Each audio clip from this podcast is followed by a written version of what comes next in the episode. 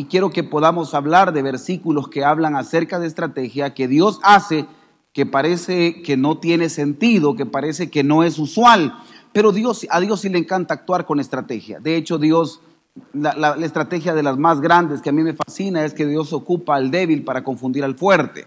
Y así lo dice su palabra. Y que agarra al necio para confundir al sabio. ¿Alguien dice amén a eso? ¿A cuántos Dios nos escogió necios? ¿Será que solo a un par? y esto confundió los sabios porque los necios éramos bendecidos. Y escogió a los débiles para que no fuera por sus fuerzas. De hecho, por eso le bajó a Gedeón la cantidad de personas que iban a batallar con él. Quiero leer la palabra de Dios en Éxodo 14, 14. Es una de las estrategias que aparece en su palabra. Y quiero que la lea conmigo a la cuenta de 3, 1, 2, 3. Jehová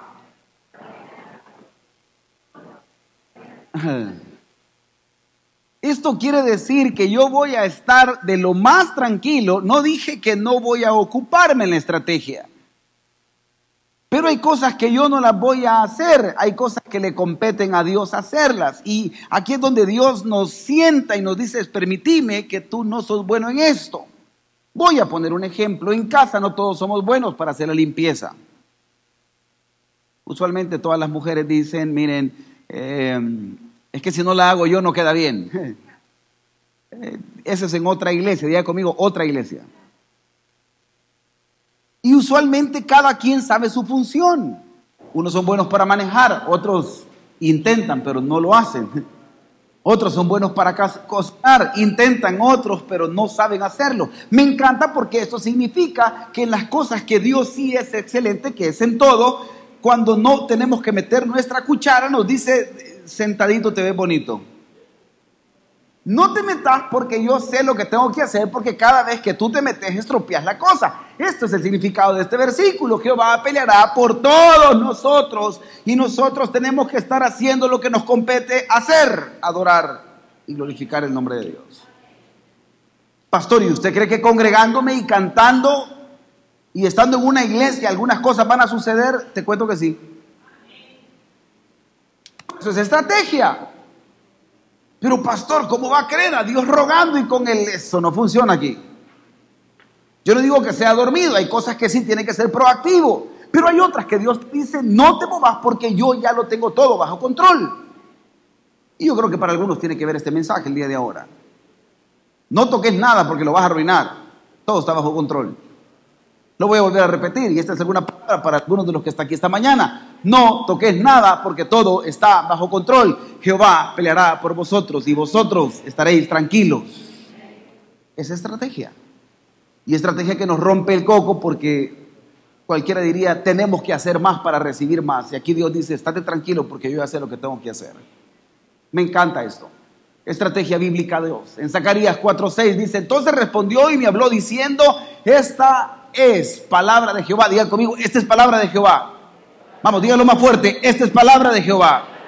Me encanta esto. No con ejército, ni con fuerza, sino con mi espíritu, ha dicho Jehová de los ejércitos. Antes de ocupar la fuerza, ocupe la fe. Voy a volver a repetir esto. Antes de ocupar la fuerza, ocupe la fe. Hay personas que dicen, no, espérame, me voy a levantar temprano mañana y lo voy a hacer antes de ocupar la fuerza, ocupe la fe. Me encanta, estrategia de Dios. Nos rompe a muchos el cerebro porque hay gente que quiere ocupar primero la fuerza y después la fe. Primero los contactos y después la fe. Primero los créditos y después la fe. Primero otras cosas y después la fe. La fe es primero. Su espíritu es primero. Estrategia bíblica 2. Voy a seguir avanzando porque esto solo es un inicio de Deuteronomio 31.6. Esforzaos y cobrad ánimo, no temáis ni tengáis miedo de ellos, porque que Jehová tu Dios es el que va contigo, no te dejará ni te desamparará. No va solo. Yo creí que ese amén iba a ser fuerte. No va solo. Dios está contigo. Yo no sé si tú te has sentido solo. Yo me he sentido solo aún estando con compañía. Pero hay etapas en la vida que uno dice, bueno, y aquí solo Dios, solo Dios. Es que eso fue desde el inicio. El punto es que nosotros nos hemos confundido y decimos, no, espérame, yo voy a intentar hasta donde yo pueda y después lo que lo haga Dios, te estás perdiendo tiempo. Porque Dios no es la última palabra, Dios es la única palabra para nosotros. A veces creemos que es la última opción y es la única opción. ¿Quién dice amén a eso? Seguimos viendo estrategia bíblica. Josué 1.5, nadie podrá hacer frente en todos los días de tu vida. Como estuve con Moisés, estaré contigo. Esta palabra, por favor, atesórela. No te dejará ni te desamparará. Dios sigue estando ahí. Ya, ya lo hizo otras veces, sigue estando ahí. Estrategia bíblica. Filipenses 4:19. Usted lo puede leer esto conmigo. Este, este es de mis favoritos. Lo puede leer conmigo la cuenta de tres. Uno, dos, tres. Mi Dios, pues, suplirá todo lo que os falta, conforme a sus riquezas en gloria. Pastor, me hace falta, es que fíjese que si tuviera, eh, mi Dios puede suplirá. Pastor, fíjese que si lograra tener, mi Dios pues suplirá. Lo que no lo tengo, Él ya lo tiene. Lo que no he logrado ver, Él ya lo tiene. Bueno, de hecho, las preocupaciones, las enfermedades, todo lo que vivimos, el estrés que vivimos es porque no tenemos. Y Él te está diciendo que Él ya lo tiene. Entonces, dale vuelta. Jehová peleará por vosotros porque ya lo tiene. Y nosotros tranquilos. ¿Alguien entiende lo que estoy predicando? Esto solo es un inicio. Hablemos de principios. Principios para mí son fundamentos. Diga conmigo fundamentos. Mire, quise detenerme ahorita acá. Porque a veces cuando vamos a dar consejo a otros somos muy pilas. Pero cuando la batalla es conmigo, se me olvidó todo principio. Unos somos buenos para el wiri wiri, no, y mira, y te recomiendo que ores y que ayunes y que encomendate a Dios y Dios va a estar contigo y vos vieras y mira y escuchá y adorá. Claro, cuando la batalla es de otro, somos buenos. Cuando la batalla es mía, ni orar podemos. Nos torcemos todos.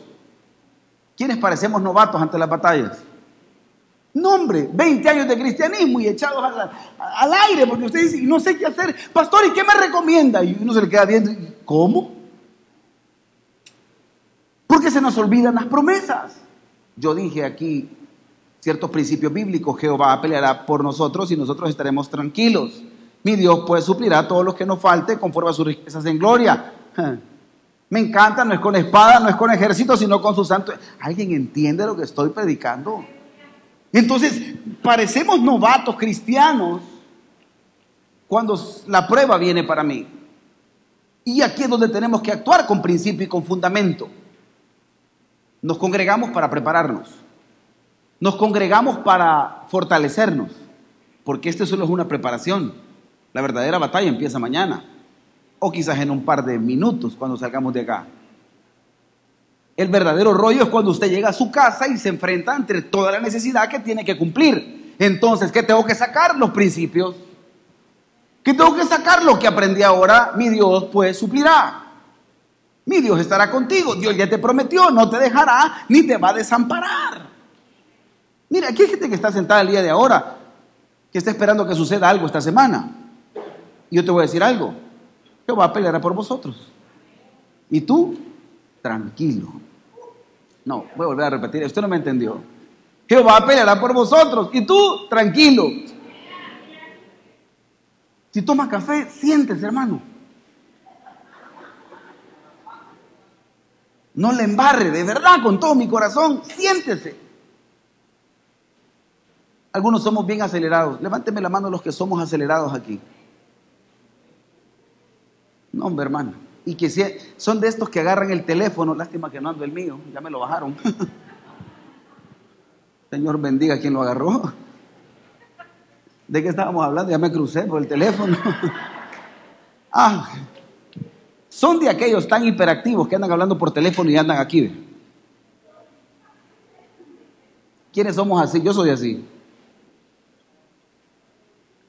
Son tan hiperactivos que están en la cama y están así.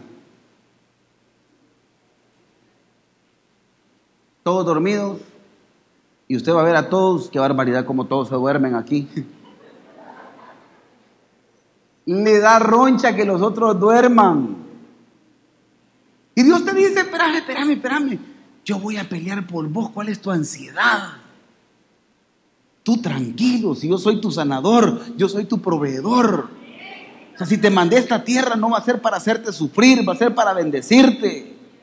Y no dice su promesa, aquí usted lo acaba de ver, mi Dios pues suplirá todo lo que me falta. ¿Cuánto no falta? Eso ya está. O sea, ya existe el que lo tiene. El rollo es que nos está desarrollando la fe en ese tiempo bendito de espera porque somos impacientes, somos ansiosos. Todos quisiéramos milagros ya. Queremos algo. ¿Quiénes hemos pedido favores? Y usualmente los que tenemos hijos agarramos a algunos, tráeme tal cosa y cuando los hijos se tardan, ¿quiénes somos intensos para recordarles que les acabamos de pedir algo?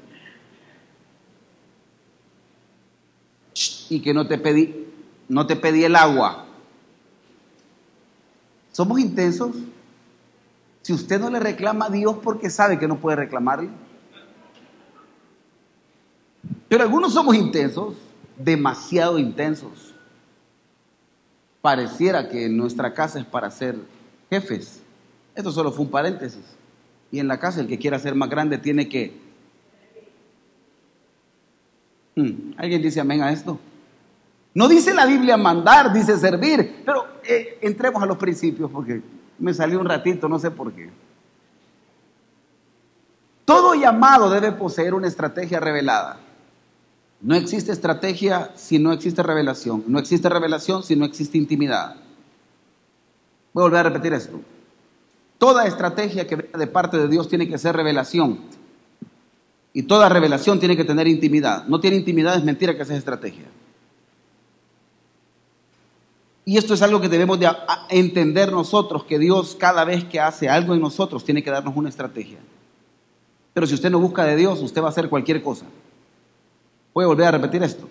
Si usted no busca de Dios, usted va a hacer cualquier cosa. Si usted no busca de Dios, va a leer el horóscopo. Quiero ver qué dice, porque yo soy libra. No, tenés más libras de más. Es que, pastor, es que mire, es que los que somos Leo y los que somos su abuela, mi Dios pues suplirá. Espérame, es que le voy a hablar a aquel a ver qué, qué buen consejo me puede dar. Busca en la intimidad la revelación de tu estrategia. Y la intimidad no tiene que ver que va a poner el cuarto tenue, que algunos se duermen para orar. La intimidad tiene que ver de estar en comunión con Él. Puede ser en tu carro, en tu oficina, en tu cuarto. Puede ser caminando, haciendo ejercicio. Tú puedes estar en intimidad con Dios. Es más, me atrevo a decir que la oración es una de las maneras de tener intimidad con Él. No es la única. Me atrevo a decir que la adoración es otra manera de tener intimidad con Él. Pero tu vida en santidad es la más intensa para tener intimidad con Él luchar con tus debilidades. ¿Quiénes tenemos debilidades acá? Solo como diez manos, los demás están blindados. Todos tenemos debilidades. Todos peleamos con algo. A todos se nos hace difícil en algún área de nuestra vida. Sexual, carácter. A todos nos pasa. ¿Qué es lo que está diciendo este principio? Todo llamado debe de poseer una estrategia revelada y la revelación viene de la parte de intimidad. Sigamos aprendiendo un poco. Cumplir grandes desafíos requieren tres cosas. Diga conmigo tres cosas. Tener una misión y conocer la misión. Cuando Dios te llama a un desafío, te llama a que tengas una misión que cumplir. Algunos saben su misión, pero no la quieren cumplir. Algunos saben que tienen que estar sirviendo y no lo quieren cumplir. Algunos saben que tienen que congregarse y no lo quieren cumplir. Conocer la misión sin hacerla se llama ignorar la misión. Mire, una de las cosas que a mí sí me da chirre es cuando yo le digo a uno de mis hijos que haga algo y no lo hace. ¿Cuántos nos enojamos cuando pedimos algo a nuestros hijos que lo haga y no lo hace? ¿Y cómo, cómo nos agarra, pregunto yo, cómo nos agarra cuando hemos pedido y, y alguien se comprometió a hacer algo y no lo hace? Hablemos de los que son jefes acá. Levántenme la mano los que son jefes acá. Ay, hoy todos son empleados. Dos manos levantaron por ahí. Usted le da a alguien una indicación y usted le dice, nos vemos, ¿a qué hora lo va a tener? A las 3 de la tarde y usted espera que a las 3 de la tarde esté. Llega a las 3 de la tarde y eso no está, ¿cómo se pone usted? No creo que le va a dar un bono porque no está. Hablemos del mecánico. Bendigo a los mecánicos que están acá y sé que son prosperados y bendecidos. Pero el mecánico te dice, le entrego el carro a las 11 de la mañana. Y usted bien contento dice, no hombre, a las 11 de la mañana va a estar mi carro. Y cuando usted llega, fíjese que no está y no le han metido mano. ¿Qué berrinche hace usted? No, hombre, hermano, yo, yo conozco a algunos que son... Si cuando va a comer a ciertos restaurantes y se tardan un poquito con la comida y alguien, siempre hay un intenso en la mesa que uno dice, se han, tardado un poquito, ¿verdad? Y siempre hay uno que se para, ya vengo, pero es que se lleve la clacata adentro. ¿Y cómo a Dios lo hacemos esperar ante las misiones que Él nos manda?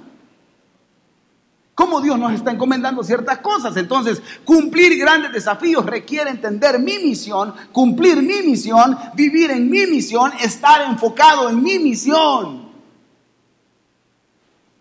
Abandonamos misiones fácilmente. Dos, entender que todos los que estamos en esta tierra tenemos un llamado. Diga conmigo llamado. Usted no vino acá solo para ser guapo. Usted está aquí en esta tierra porque tiene un llamado estratégico de parte de Dios. ¿Para qué vino esta tierra? Tres, entender que grandes desafíos requieren una estrategia. Si yo no tengo una estrategia, nos vamos a meter en un gran rollo. Quiero seguir aprendiendo, esos solo son principios ahorita antes de... Una excelente misión sin una buena estrategia puede llegar a causar frustración y pérdidas. Pregúntate por qué has perdido tanto y te has reiniciado tantas veces. Voy a volver a decir esto, una excelente misión sin una buena estrategia te puede llevar a tener pérdidas. ¿Quiénes hemos perdido acá? No, hombre, eso duele, perder duele. Y tenemos aquella excusa, bueno, no gané, pero gané experiencia. Mm. Esa no me la trago yo tan fácil. Eso significa no fui lo suficientemente estratega para poder tener resultados. Pero nos acomodamos, es que Dios estaba probando mi corazón y me formó. Lo que sí sé es que no me va a volver a pasar. Sí, pero perdiste. Y algunos han perdido buenos chances. Algunos han perdido buenas oportunidades. Una excelente misión sin una buena estrategia puede llegar a causar frustración y pérdida. ¿Quiénes se han sentido frustrados de alguna vez acá? Yo me he sentido frustrado. No, hombre, y, y, cuidado ante las frustraciones, porque el enemigo, cuando mira una frustración, es la puerta más amplia del enemigo para empezar a causar en nosotros duda, daño, desánimo. Y dice, quizás no me hubiera metido a esto. Quizás me hubiera quedado ahí, pastor. Desde que empecé a servir, todo se me ha venido encima. Claro, el enemigo ha visto una frustración en ti. Lo que está haciendo es achacándote para que tú te sientas que no tienes la posibilidad, porque no tienes una buena estrategia. Tienes una excelente misión, pero sin una buena estrategia no lo vas a lograr. Todos los cristianos necesitamos una buena estrategia. Quiero seguir viendo esto. Las estrategias, la estrategia es revelada. Y no puede ser un modelo estándar. Cada estrategia es a la medida de tu propósito y capacidad. Algunos andamos pidiendo la receta. ¿Y cómo te funciona vos? Regálame los siete pasos que vos hiciste. Porque hay gente que le anda pidiendo copia a otros. ¿Y cómo lo hiciste? Ah, no, es que él mire, dice que hizo siete salmos 23 y 291. Porque aquí hay gente que anda recomendando siete salmos 23 y 291 dejan la Biblia abierta en la sala, creyendo que así se van a ir los espíritus.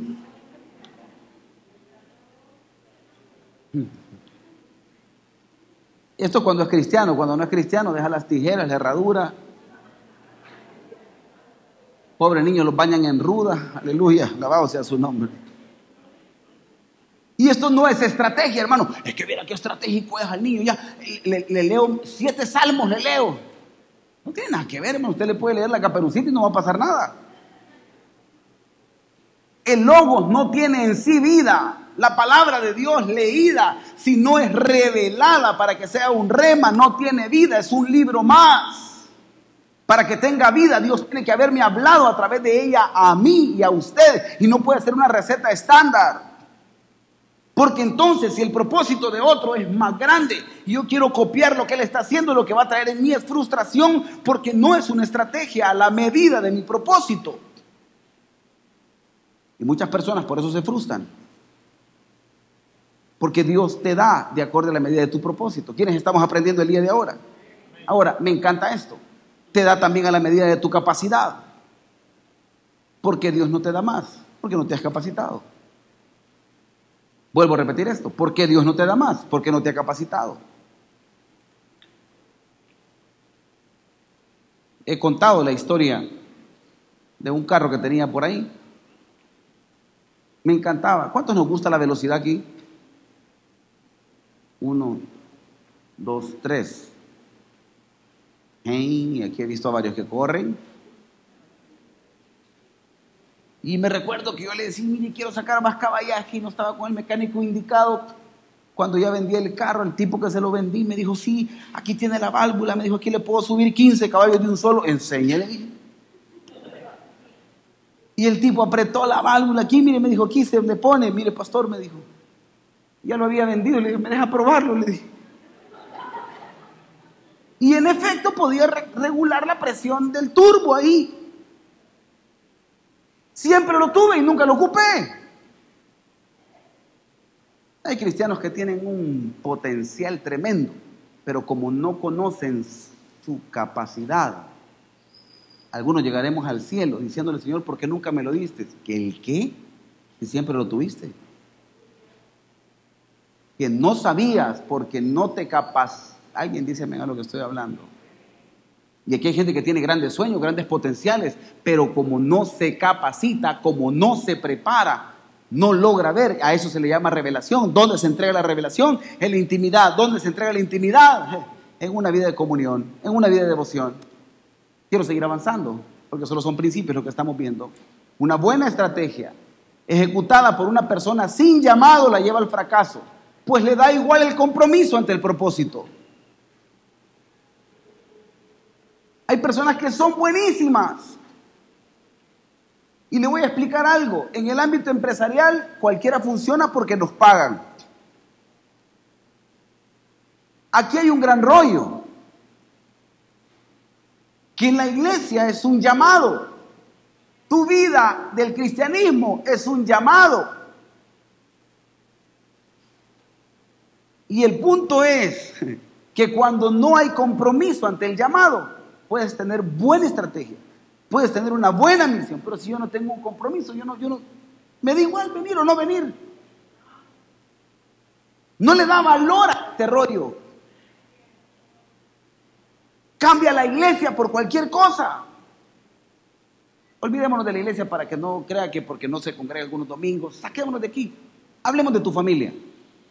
Cuando cambias a tu familia por cualquier cosa. Cuando de repente cae la llamada de tus amigos y te dicen, hey, vamos a vernos. Pero es que yo tenía, le había prometido a mi hijo que íbamos a salir, pero espérame, ya voy. Hijo, fíjate que... Y el niño te la cree. Y cambiaste el propósito de tu hijo. ¿Alguien entiende lo que estoy predicando? Olvidémonos de la iglesia, para que no crea que es por el culto y porque la gente no viene, no. Hablemos de tu familia, cuántas veces las has cambiado y eso es parte de tu propósito y de tu llamado. ¿Cuántas veces pudiendo comer con tu esposa o tu esposo, cambias cualquier cosa? Le llamas inventario, le llamas reunión de trabajo. ¿Qué silencio hay este día? Pero como no hay compromiso, lo cambias por cualquier cosa. Deja a tu familia ya vestida y cambiada. Qué duele eso, ¿no? Me recuerdo que un día que venía de, a mí me tocó ir a trabajar a San Miguel y venía cansado. Me levanto a las tres y media de la mañana. No crea que me levanto gozoso y me levanto aquí remolineando y que fiesta y hoy hacemos una fiesta. Me levanto como todos nos levantamos, con sueño. Como todos nos sentamos en el trono y echamos el agua esperando, para, yo no sé qué esperamos, pero echamos el agua y esperando y que algo pase, porque no me dan ganas de bañarme esa hora. Bendigo a los que no se han bañado el día.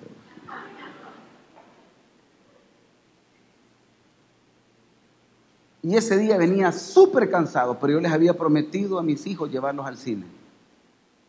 Y no me, nunca se me olvida que yo venía buscando la excusa perfecta para cambiarles la agenda.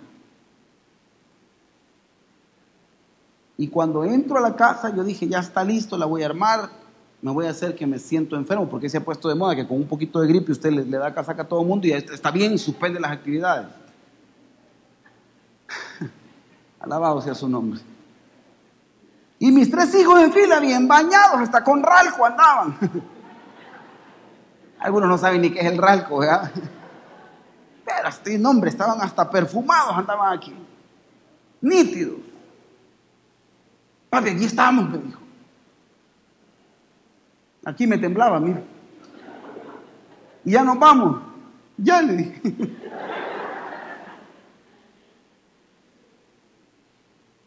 Le voy a ser sincero, mi corazón quería mentirles. Estoy hablando por mí, dígale, dígalo conmigo, el pastor, diga conmigo el pastor.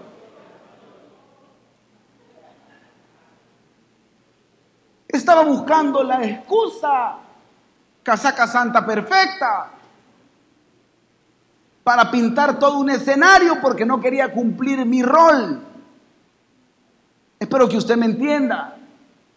Existen personas con buenas misiones, pero mientras no haya compromiso en lo que tú hagas, podrás tener lo mejor, las capacidades mejores, la mejor estrategia, pero cuando no hay compromiso, no lograrás el objetivo. Algunos lo tienen todo, lo que falta es el compromiso en tu casa, en tu familia, en tu ministerio, en tu negocio. Hay cosas que no van a pasar si tú no le pones amor a lo que Dios te ha encomendado. Vas a doblar rodillas y no va a haber milagro por la falta de compromiso de algunos. Abandonan cosas con facilidad. Hmm, qué silencio. Me recuerdo el día que quería cambiarme de carrera. No voy a pedir que levante la mano cuántos se han cambiado de carrera. Y me acuerdo que llegué a sentarme donde mi papá y le dije, papá, es que fíjate que creo que no traigo mi papá tenía unos lentes, se los quitaba. Y cuando quitaba los lentes al viejo yo le tenía miedo. Hasta el día de ahora. Oye, antes de venir aquí se zafó los lentes. Y le dije, espérame. Le dije, no, no. Y me dijo, ¿el qué decís? Me dijo.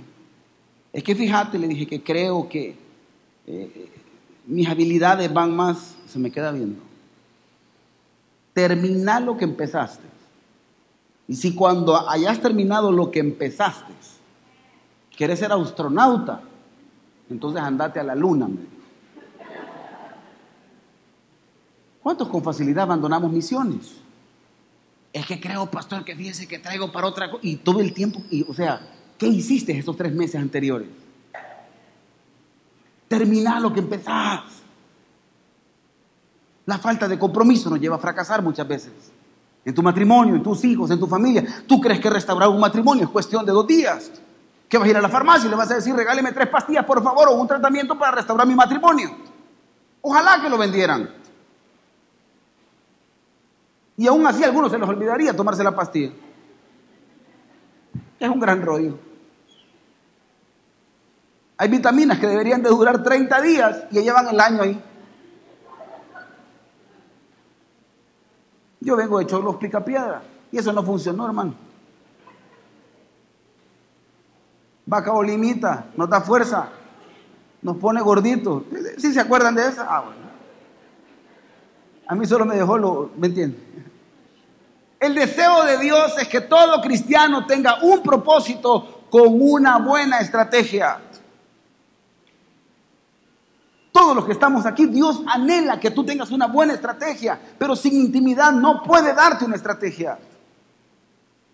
Necesita que tú tengas intimidad, necesita que tú te relaciones. Iglesia amada, edificadores, debe de ser una iglesia con intimidad para que tenga buenas estrategias. Entonces verás tus metas cumplidas, entonces verás milagros. Alguien dice, venga lo que estoy hablando.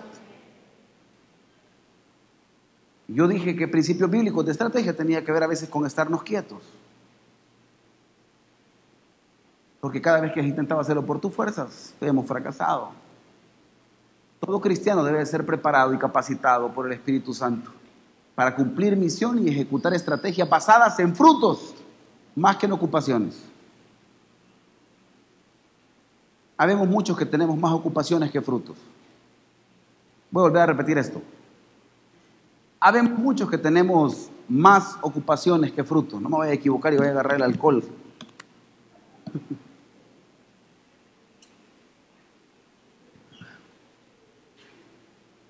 Pastor, ¿cómo sé si voy por la ruta correcta? El fruto.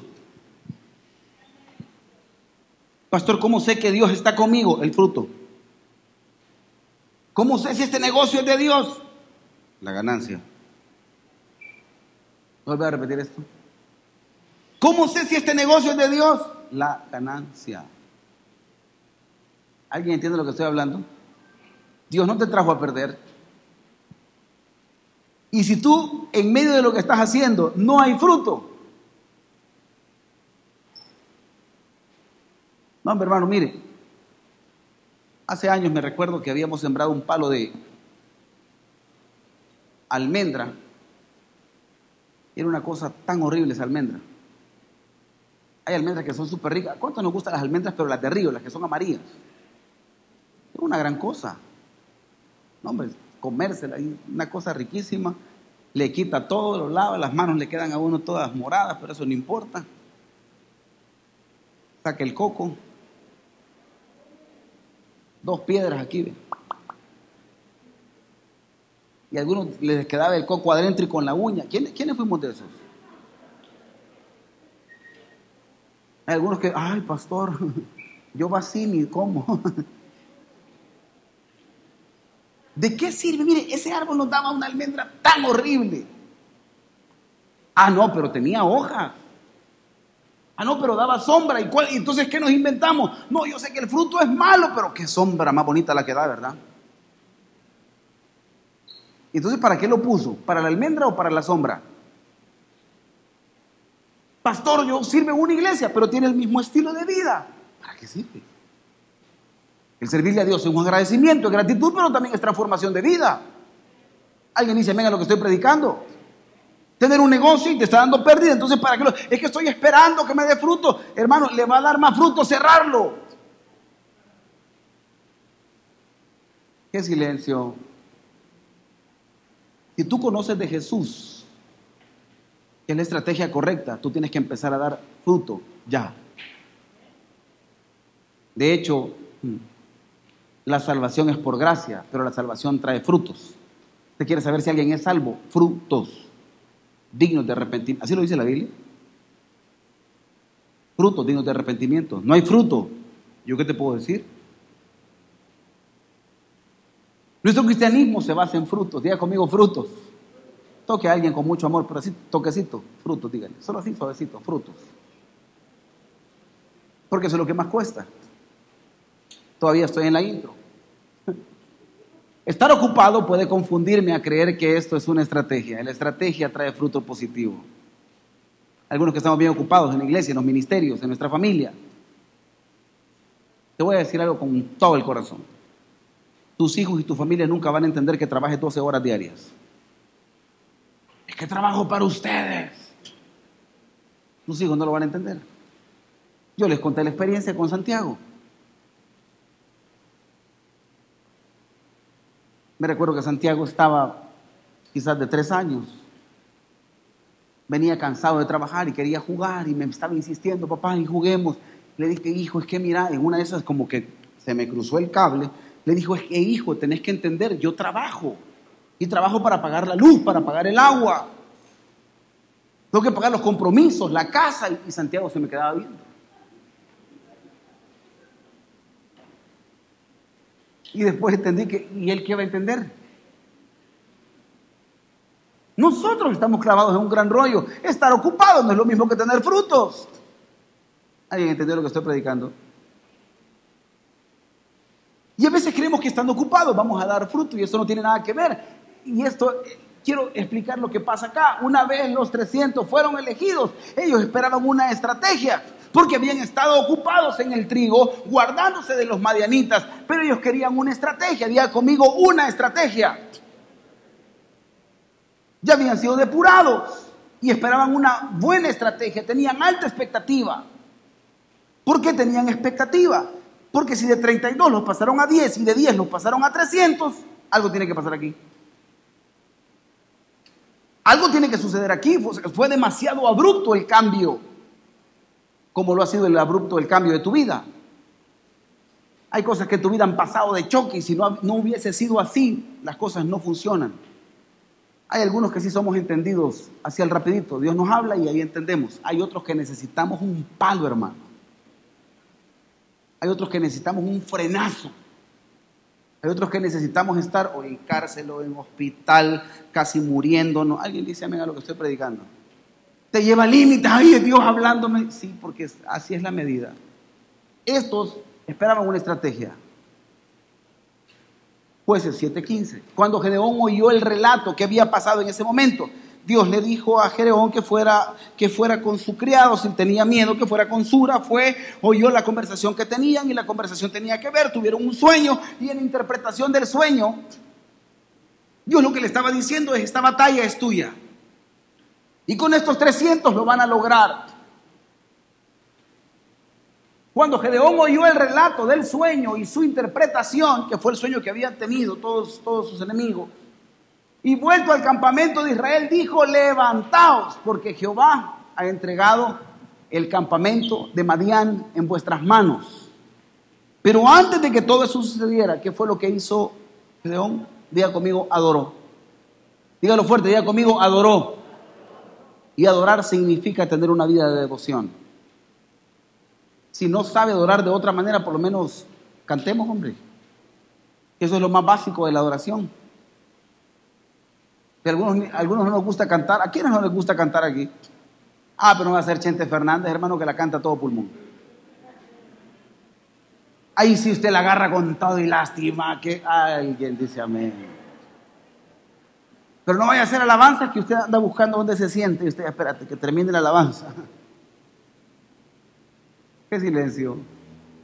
El Gedeón, como no tenía nada de estrategia de guerra, la ignorancia le jugó a su favor. Porque a veces el saber mucho nos mete en un gran rollo porque hubiera dicho Gedeón, espérame, espérame este sueño y me voy a guiar por un sueño. ¿Sabe qué hubieran hecho otros? Llamen profetas, llamen gente que, realmente sepa de guerra, porque yo no sé de guerra. Gedeón le creyó al sueño inmediatamente y dijo, no, aquí adoremos, señores, porque aquí viene un milagro. Aquí levantemos manos porque aquí se avecina un milagro. Alguien dice, venga lo que estoy hablando. Él le creyó a la palabra de Dios porque le fue revelada. Como nunca había guerreado. Él no sabía ni cómo ocupar una espada porque lo que hacía es que trigueaba el tipo. Todas las mañanas se levantaba aquí, miren, a mover el trigo, y cuando recibe el sueño, el Señor le dice, ¿viste el sueño? Y le manda la interpretación. Ya tenés la batalla ganada, adoremos, señores. Y el Señor habló. Pero no se sabía la historia, no sabía si tenía que afilar la espada, no sabía cómo tenía que hacer, no tenía, no tenía nada el tipo de conocimiento de guerra. Pero tenía algo que a veces nos cuesta a nosotros y es la obediencia. Es creerle a Dios a la primera. Es entender que los métodos de Dios son distintos a los que yo estoy usualmente capacitado o entendido para poder discernirlos. El tipo viene y le dice, y levantó a todos. ¿Quiénes somos de levantar a toda la casa cuando algo bueno pasa? Ah, no, hermano, cuando te dicen, mire, nos invitaron los fulanos a la playa, ellos levántense. Porque buena noticia, diga conmigo, buena noticia. Este tipo estaba viviendo una buena noticia, levantó a todos y adoró. Y no les preguntó si querían adorar. Levántense. Cuando tú quieres un milagro en tu casa, no le andes preguntando, niño quiere congregarse. Si yo espero un milagro en mi casa, señores, todos adoran. Es que el niño no quiere venir, pastor, todos adoran. Yo no me la voy a jugar. Ay, pastor, es que mire, mucho frío en la mañana para bañarlo. Todos adoran. Muchos quieren milagros, pero no quieren creer en la revelación de parte de Dios. Qué silencio. Tus hijos tienen que servir, tu familia tiene que servir, tu familia tiene que adorar, tu familia tiene que orar. Aunque no me digan amén, así es. Jueces 7:16. Y repartiendo los 300 hombres en tres escuadrones, dio a todos ellos trompeta en sus manos. Y cántaros vacíos con teas diciendo dentro de los cántaros, y, y, teas ardiendo dentro de los cántaros. Vea lo que pasó. Hizo tres actos, repartir, involucrar y delegar. No solo fue Gedeón el todo él, no, no, no. Él vino y a los 300 les dijo, señores, les voy a repartir. Una estrategia compartida tiene resultado. Tu familia tiene que estar involucrada en tu milagro. No, usted no me entendió esta. Tu familia tiene que estar involucrada en tu milagro. Tú quieres transformación en tu casa, tu familia tiene que estar involucrada en tu milagro. No puede ser que solo tú estés aquí eh, rogándole a Dios, pidiéndole a Dios y tu familia bien cómoda. Mira qué loco, ya va a la iglesia otra vez. Ay, sí, no, pastor, mire, yo hule.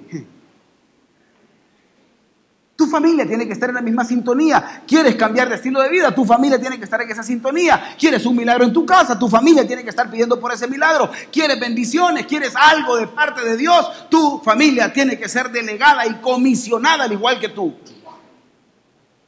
Me acuerdo cuando empezamos como iglesia. Mi papá empezó a delegar los servidores de la iglesia, el cuerpo de diáconos de la iglesia, que cuidaban de la iglesia, éramos todos nosotros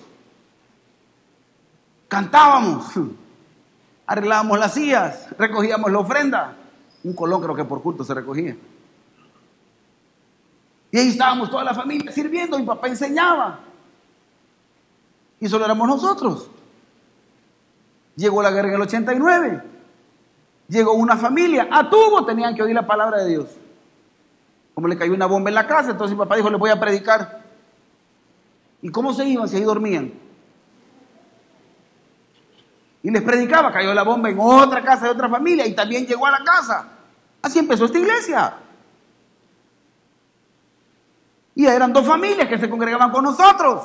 Tenían opción, todos los días había culto.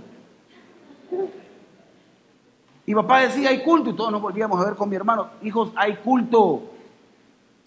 Y entrábamos nosotros y nos sentábamos. Y cantábamos hasta la de los bautismos. Seguiré a mi Jesús. Te lo prometo que lo cantamos, pues para mí lo del mundo se acabó. ¿Quiénes se acuerdan de esos coros?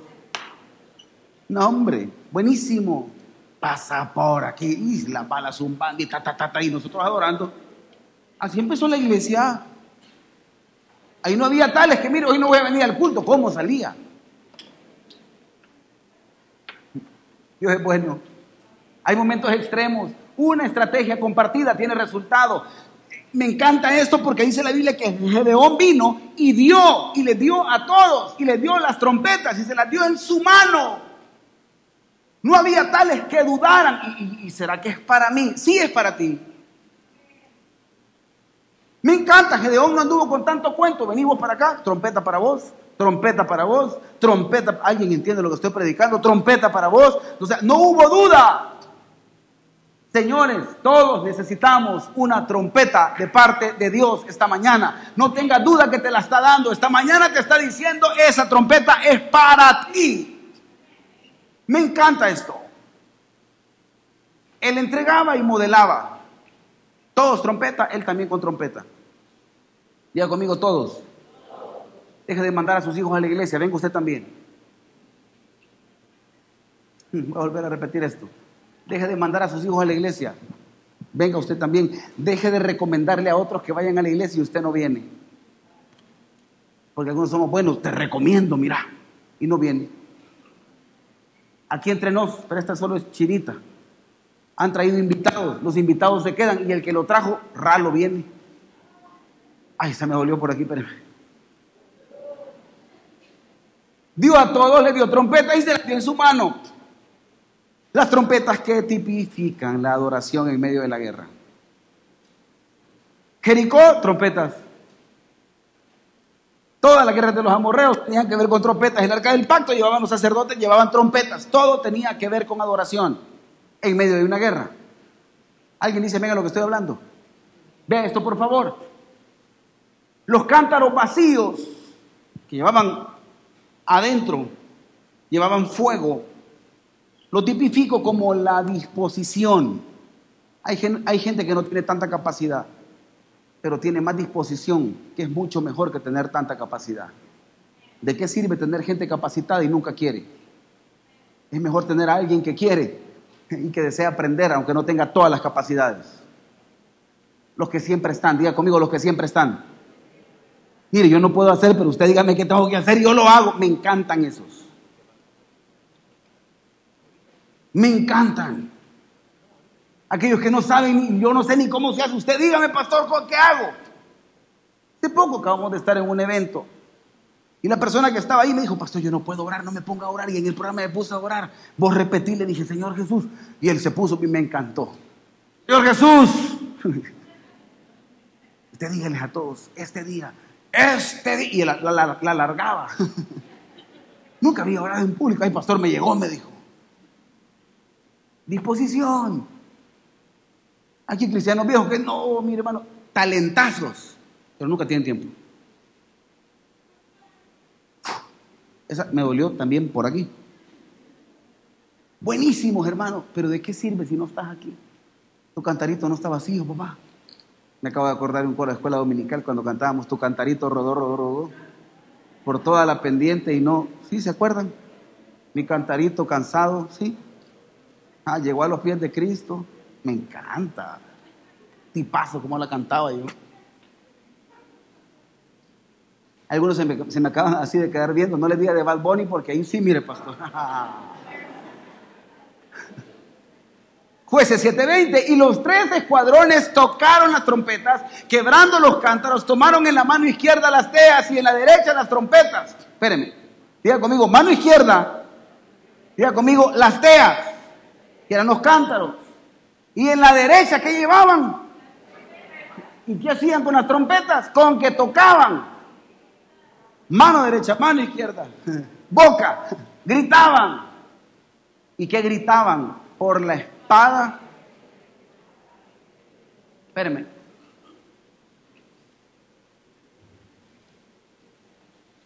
Y se estuvieron firmes cada quien a dónde estaban. ¿Dónde tiene que estar usted cada domingo?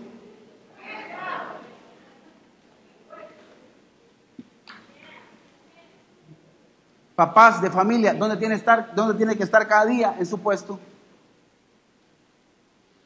¿Alguien entiende lo que estoy predicando? Mano derecha tenían las trompetas. Mano izquierda tenían las teas, que eran los, los cántaros que tenían adentro fuego. Y gritaban por la espada de Jehová. Vea lo que gritaban. Por la espada de Jehová. ¿Y de quién? si el Gedeón trigo, trigo cereales vendía. Este tipo no sabía de espadas.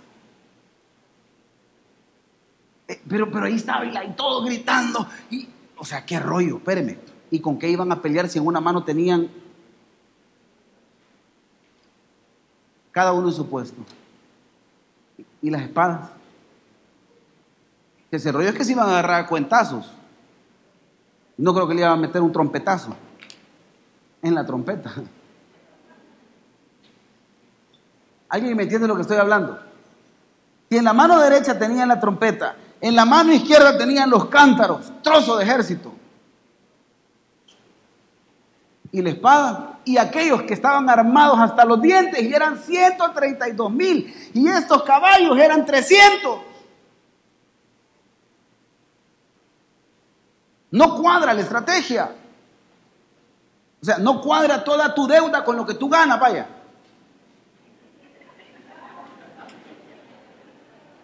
Estos 300 estaban en DICOM. Estos 300 tenían el recibo de la luz montado.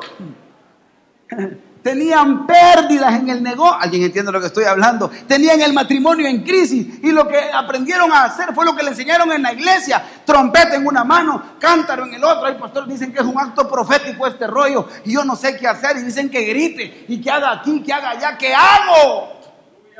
Porque no me cuaja lo que Dios me está llamando por estrategia. A lo que Dios me está mandando, ¿cómo voy a pelear? Pero como Dios lo había dicho, diga conmigo, Dios lo había dicho. Por eso le leí las promesas al inicio de todos los versículos bíblicos de por qué Dios es estratega a través de las maneras que lo hace. Tú vas a poder comprar sin dinero. Tú vas a poder alcanzar cosas que a tu simple vista no son para ti, pero son para ti. Tú vas a poder llegar y ver milagros que para otros te dicen, no, esto no se puede hacer. Dios dice, no, no, no, espérate. Yo lo que necesito es trompeta. Yo lo que necesito es cántaro. Yo lo que necesito es que sepan ellos que soy yo el que lleva la espada. Y los 300 tocaban las trompetas. Señores, les dijo, ustedes adoren que este rollo es mío. Jehová peleará por vosotros. Y ustedes toquen la trompeta. No, usted no me está entendiendo lo que estoy predicando. Ustedes hagan lo que saben hacer. Yo lo que sé hacer es ganar batallas. Eso lo estaba diciendo el Señor. Tocar la trompeta porque eso me emociona para darme los cuentas. Alguien entiende lo que estoy diciendo. Al Señor le encanta que el pueblo adore, porque cuando el pueblo adora, las batallas se ganan. Pareciera, no, pero sí. Alguien dice amén. Entonces, mientras el pueblo sonaba la trompeta, Dios iba avanzando con esto. Me encanta. Y Jehová puso la espada de cada uno contra su propio compañero. Entre estos locos empezaron a apoyar. ¿Usted entiende? No necesitaba espadas. Solo necesitaba confundirlos. Y el pueblo de Dios le decía, toque la trompeta. Y, él, y los demás puyándose y matándose. Y todo bien. Yo, yo no sé cómo usted se hubiera maravillado. Yo me hubiera maravillado. 132 mil locos que se mataron entre sí. Y 300 músicos que tenían aquí adorando porque lo que se habían hacer era guardarse el trigo guardar el trigo en su casa y el, que tenía la venta de cereales más grande era el que los lideraba. Nada de estrategia de guerra. Nada. Oiga bien lo que le voy a decir. Nada de estrategia de guerra. Nada. Nada de capacitación nada de ser empresario, pero sí sabían de algo, obedecer la voz de Dios, adorarle a Él. Alguien dice amén a esto, sonar las trompetas, que Dios hará el milagro que tenga que hacer por ti. Óigame bien lo que le voy a decir, obedeciéndole a Él, Él hará el milagro que sabe hacer todos los días. ¿Qué tengo que hacer yo, pastor? Suena la trompeta. Adore a Dios. Sigue en su puesto. Manténgase ahí. Este mensaje impactó tanto mi vida hace años. Mantenerme en mi puesto. Yo no le puedo explicar y lo voy a decir con mucho miedo. ¿Cuántas veces yo quise aventar la toalla e irme de aquí? Ah, yo no le puedo explicar y es que creo que Dios me ha llamado a otro lado y es que creo que... Y Dios me dijo, quédate ahí. Rebelde era yo. Diga conmigo el pastor. Pero yo le voy a decir algo. Si Dios me dice, ponete debajo de ahí y ahí te voy a bendecir, mi esposa se lo puede decir, no me muevo. Porque ya vi varias veces ganar batallas. Ya vi varias veces no moverme, porque cada vez que metía la mano lo estropeaba todo, me quedaba ahí. Y yo empezaba a ver milagros y cómo sucedían. Hermano, esto es, esto es algo impresionante. Y te voy a decir algo ahora de parte de Dios. Hoy vas a ver cómo trompetas empiezan a sonar en tu vida. Y vas a ganar batallas no teniendo espada. No siendo el mejor estratega porque no necesitamos que tú seas estratega, necesitamos una estrategia. Volver a repetir esto. No necesitamos que tú seas el estratega. Él no necesita estrategas. Él necesita estrategia para cada uno. Pero quien cumple la estrategia es Él. ¿Qué necesita de mí? Obediencia. ¿Qué necesita de mí? Que esté en mi puesto. Vienen los tiempos de estrategias fuera de serie, donde Dios peleará por nosotros. Yo no sé si usted lo cree esto. Esto de verdad que, que debería de ser para, para creerlo. Póngase en pie. Y lo va a leer conmigo. Póngase en pie, por favor. Los 300, maravillados.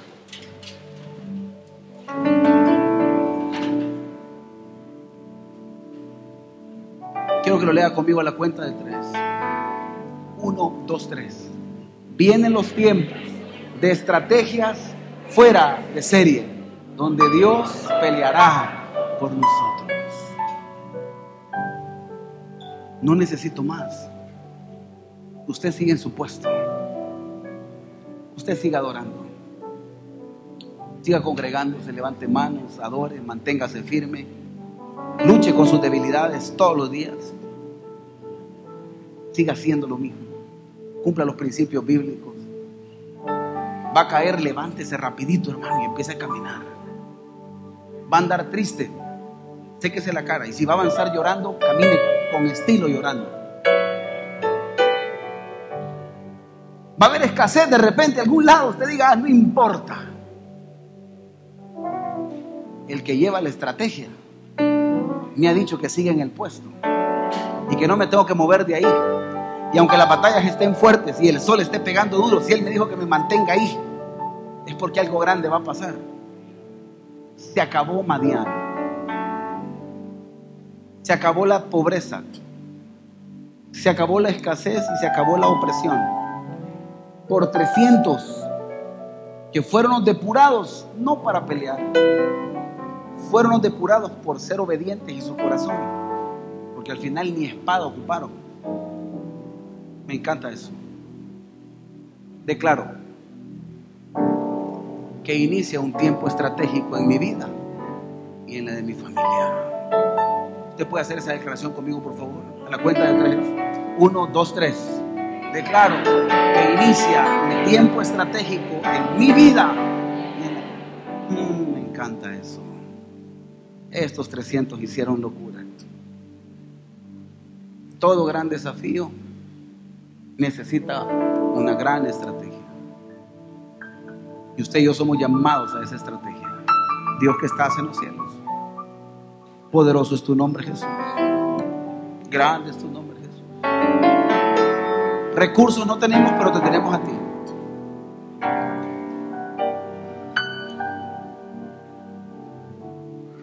Jesús, te necesito.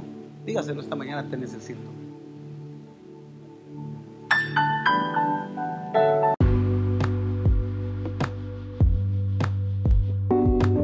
Queremos darte la bienvenida al podcast de edificadores. Esperamos que Dios pueda hablar a tu corazón y que tu vida sea edificada con este mensaje.